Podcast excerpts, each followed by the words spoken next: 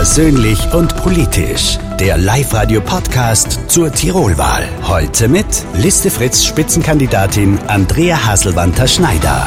Wir müssen sagen, es darf eine Million Lkw durchfahren im Lkw-Transitverkehr und dann ist Schluss. Alles andere muss auf die Schiene. Andrea Haselwanter-Schneider ist diplomierte Krankenpflegerin und Erziehungswissenschaftlerin. Seit 2008 sitzt sie im Tiroler Landtag, seit zehn Jahren ist sie Clubobfrau der Liste Fritz. Die 54-Jährige ist im Wipptal aufgewachsen, sie lebt mittlerweile in Oberperfuß, gemeinsam mit ihrem Mann und ihren zwei Söhnen, 20 und 18 Jahre alt. Warum Mama sein die Hauptaufgabe ihres Lebens ist, auch das hören wir heute noch mit einem sehr persönlichen Musikwunsch.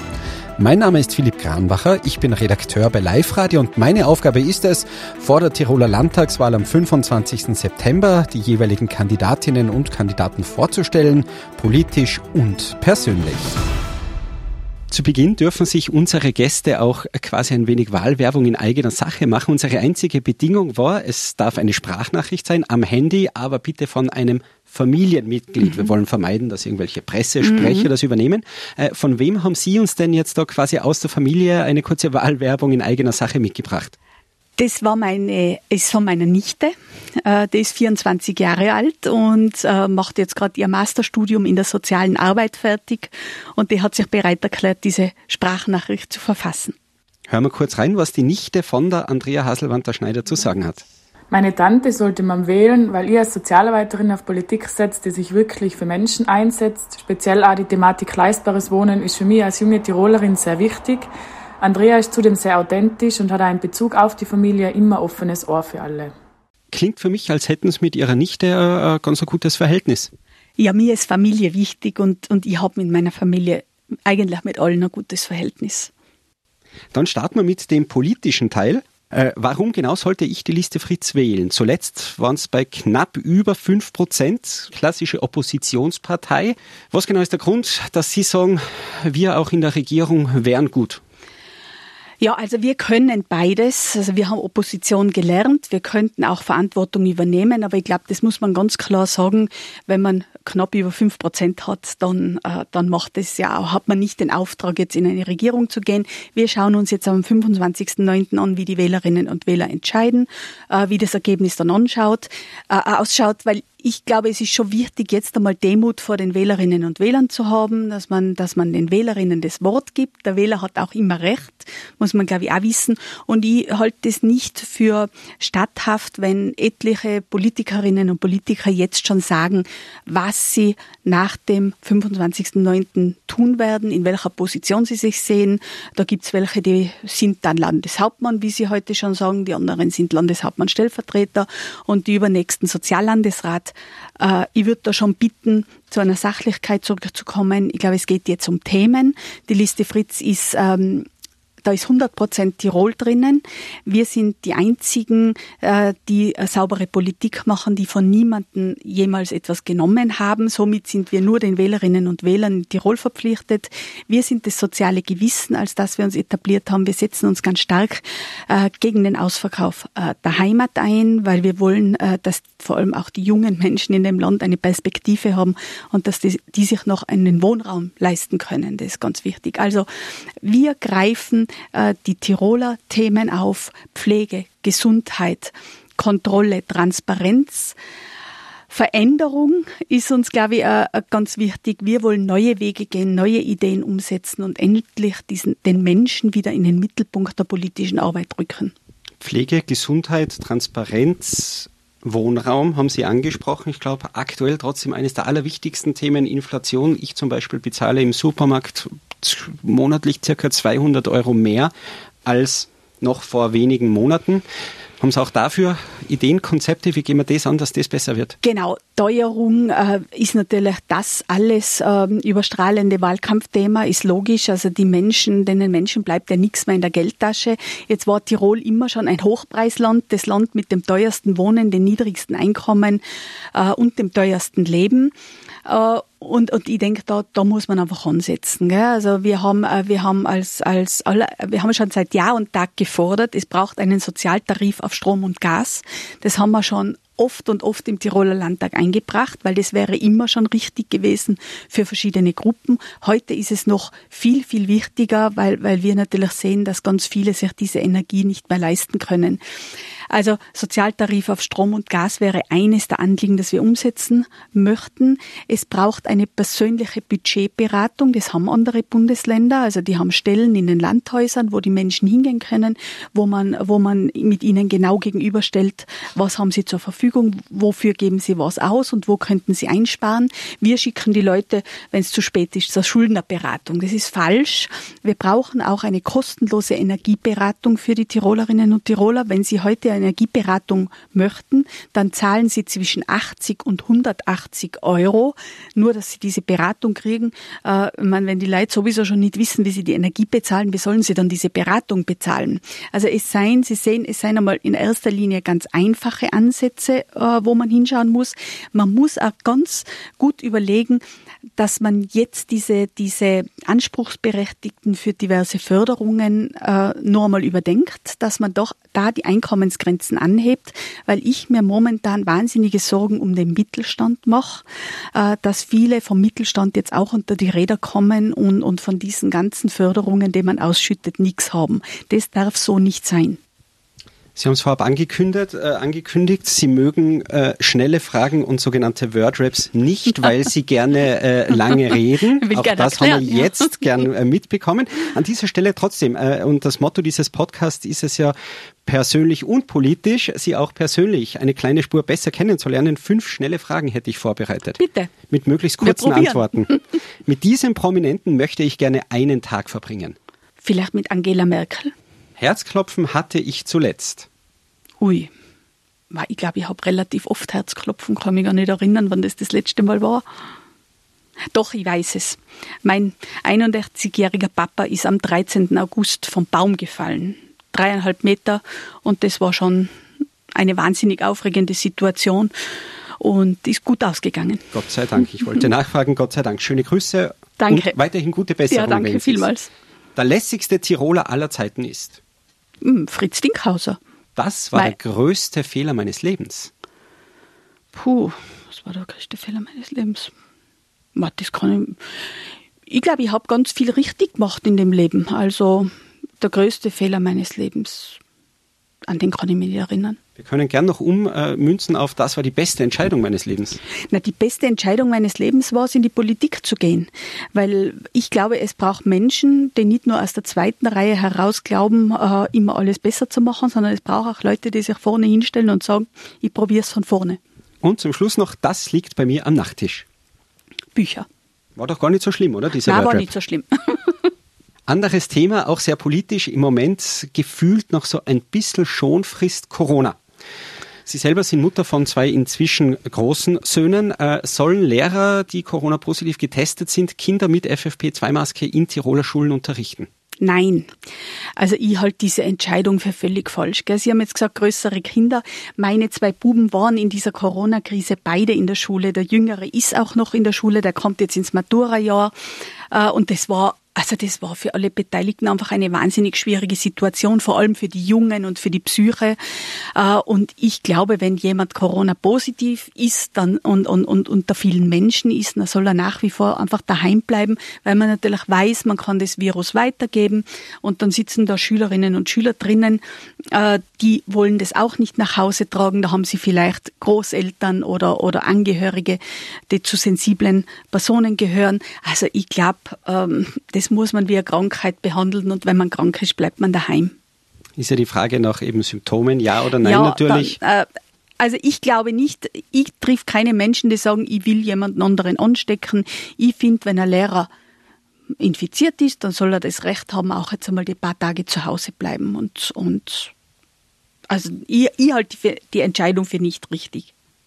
In Tirol, viele andere Bundesländer haben ja gesagt, bei uns so nicht. Ähm, vermissen Sie das in Tirol? Ich habe überhaupt niemanden gehört in Tirol, der sich diesbezüglich geäußert hat. Liste Fritz ist auch bekannt, wie Sie es eh schon gesagt haben, natürlich zuallererst Thema Pflege zum Beispiel, Wohnraum, Freizeit, Wohnsitz, ja auch ein sehr beliebtes Thema. Ich würde gerne über was anderes sprechen, die Verkehrsentlastung zum Beispiel, Thema Lueckbrücke, ja. da droht uns ja eine Megabaustelle. Im Wipptal. Sie kommen aus dem Wipptal. Ich wohne aktuell im Wipptal. Mhm. Man hört eigentlich nur so ähm, salopp formuliert, da mögen Sie sich was einfallen lassen, weil sonst wird das der Wahnsinn. Was hättet denn ihr von der Liste Fritz euch einfallen lassen?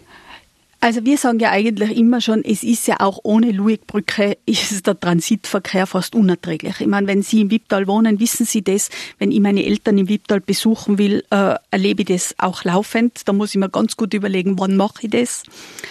Äh, und es braucht das ganze Jahr über eine Verkehrsentlastung in, in den verschiedenen Regionen in Tirol. Bleiben wir beim Beispiel Luigbrücke, aber bitte, weil ansonsten Beispiel ist es ein derartig komplexes Thema. Wie schafft man es? Ja, genau. Ich, man muss ja immer schauen, dass man EU-rechtlich äh, da auf der sicheren Seite ist. Ich habe auch kürzlich mit einem EU-Rechtsexperten in Alpbach reden können. Und die Idee, die mir vorschwebt, ist scheinbar auch praktikabel mit der EU. Wir müssen Slotsysteme einführen. Wir müssen sagen, es darf eine Million Lkw durchfahren im Lkw-Transitverkehr und dann ist Schluss. Alles andere muss auf die Schiene. Da kann man Durchfahrgenehmigungen buchen und wenn sie fertig sind, sind sie fertig. Und das geht und das müssen wir umsetzen und das müssen wir durchsetzen. Das müssen wir aber aus meiner Sicht auch für den PKW-Transitverkehr machen, äh, weil ich habe gerade letztes Wochenende wieder erlebt, bin ins Wiebtal gefahren, was da wieder abgegangen ist.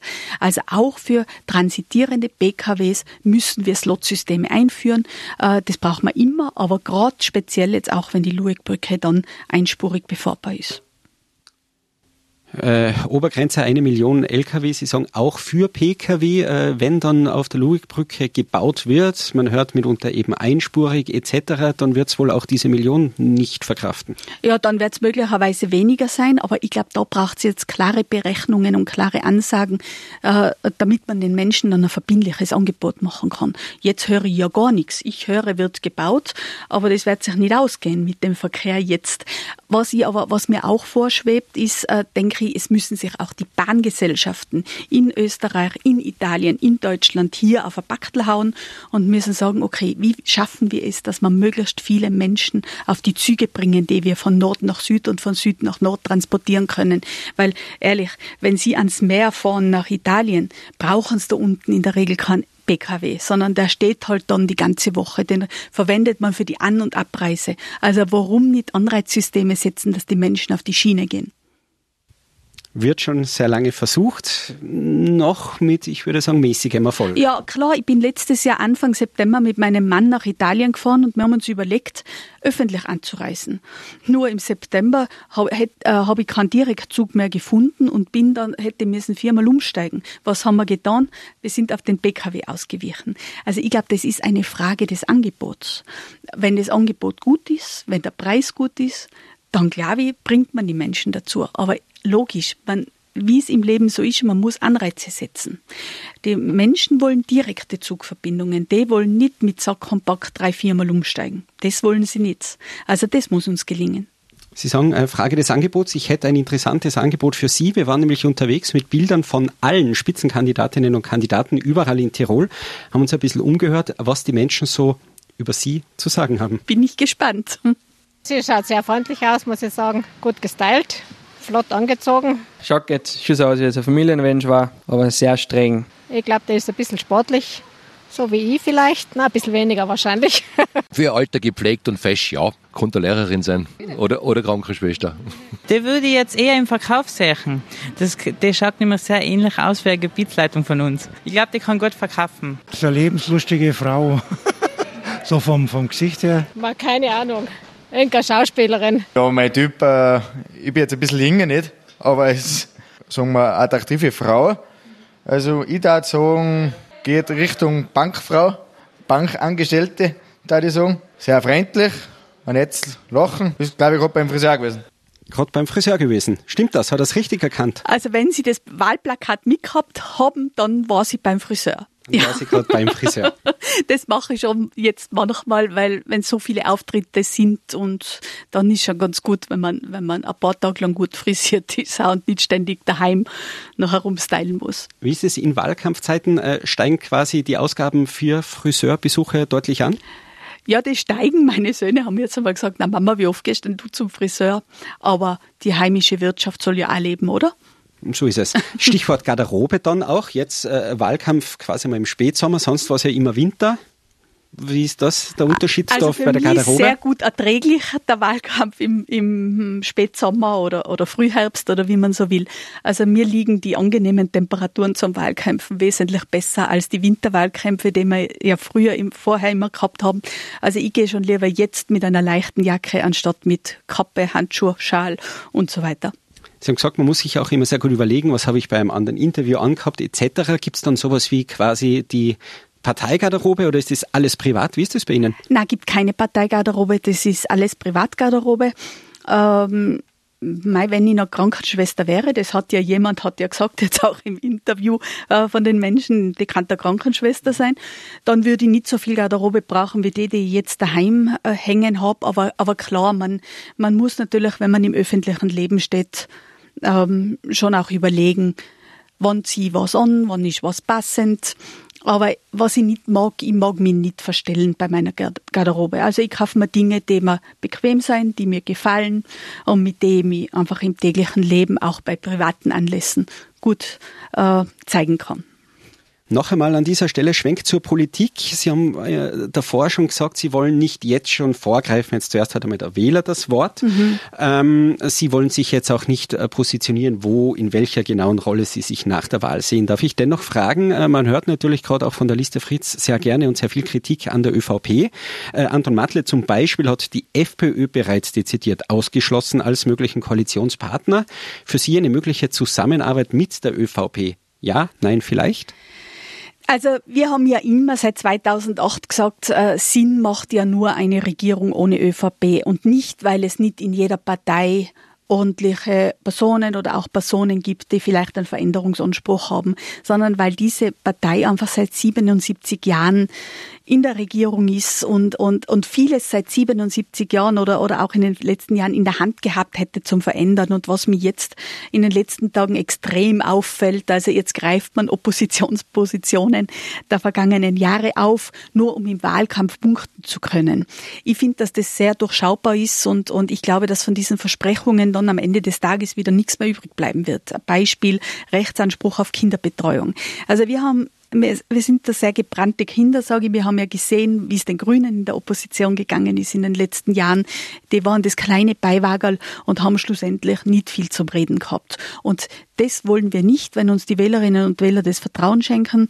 Dann äh, wollen wir das, was vor, wir vor der Wahl gesagt haben, dass es auch nach der Wahl gilt. Und das müssen wir umsetzen und durchbringen können. Das sehen wir derzeit mit dieser ÖVP, mit diesen Strukturen, mit diesen Seilschaften nicht. Das heißt, um meine Frage nochmal aufzugreifen, ja, nein, vielleicht wäre Ihre Antwort jetzt nein. Die wäre jetzt nein. Also man wird sich nur einmal, ich bitte nur einmal darum, den 25. abzuwarten. Da kann es ja auch sein, dass kein Stein auf dem anderen bleibt. Das wissen wir ja heute nicht. Und äh, dann wird man sich in Ruhe anschauen müssen und überlegen müssen, was ist das Beste für die Menschen in diesem Land. Ich glaube, es muss immer um das gehen, was ist das Beste für die Leute. Sie sagen eben, man muss den 25. abwarten. Womöglich bleibt auch politisch kein Stein auf dem anderen. Schauen wir zum Schluss noch äh, ein bisschen weiter in die Zukunft nach der nächsten Legislaturperiode. Tirol im Jahr 2027. Wird man noch Skifahren? Wie schaut es auf der Lueckbrücke aus? Wie wird es in Tirol im Jahr 2027 Ihrer Meinung nach ausschauen?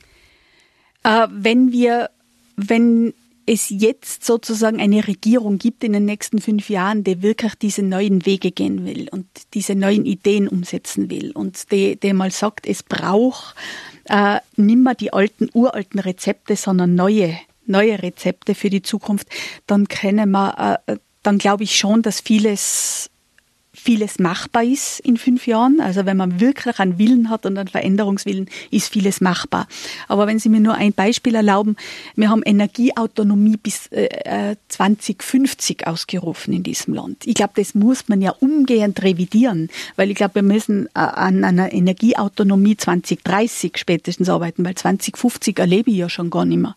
Also äh, da wird es ganz viele da, da wird es einen Kraftakt brauchen. Da muss man jetzt auch schauen, wo man die Prioritäten setzt. Dazu muss man auch sich das Landesbudget anschauen, muss man vielleicht manche Dinge zurückstellen und andere priorisieren. Äh, deswegen glaube ich schon, dass bis 2027 was gehen kann. Auch Kraftakt im Bereich der Pflege zum Beispiel, Kinderbetreuung, Fraueneinkommen etc. Also da gibt es jetzt ganz, ganz viele äh, Themen, die prioritär zu behandeln sein werden. Zum Schluss, Sie haben uns auch äh ein Lied, einen Song mitgebracht. Äh, wo dürfen wir da kurz reinhören? Ich habe mir gewünscht von Bizerra und Jaus Mama. Es hat ja jemand auch interessanterweise äh, bei, den, bei den Befragten gesagt, also das schaut man nach einer Mama aus. Das bin ich mit Leib und Seele. Also das war immer meine liebste Rolle, die Mutterrolle. Und, und ich finde, dass das ein schönes Lied ist. Weil du für mich, bevor du mich niedergelegt hast, gesungen hast. Ganz egal wie blöd ich war, nie auf mich gesponnen hast. Weil du mir das erste Mal am Fußballplatz mitgenommen hast.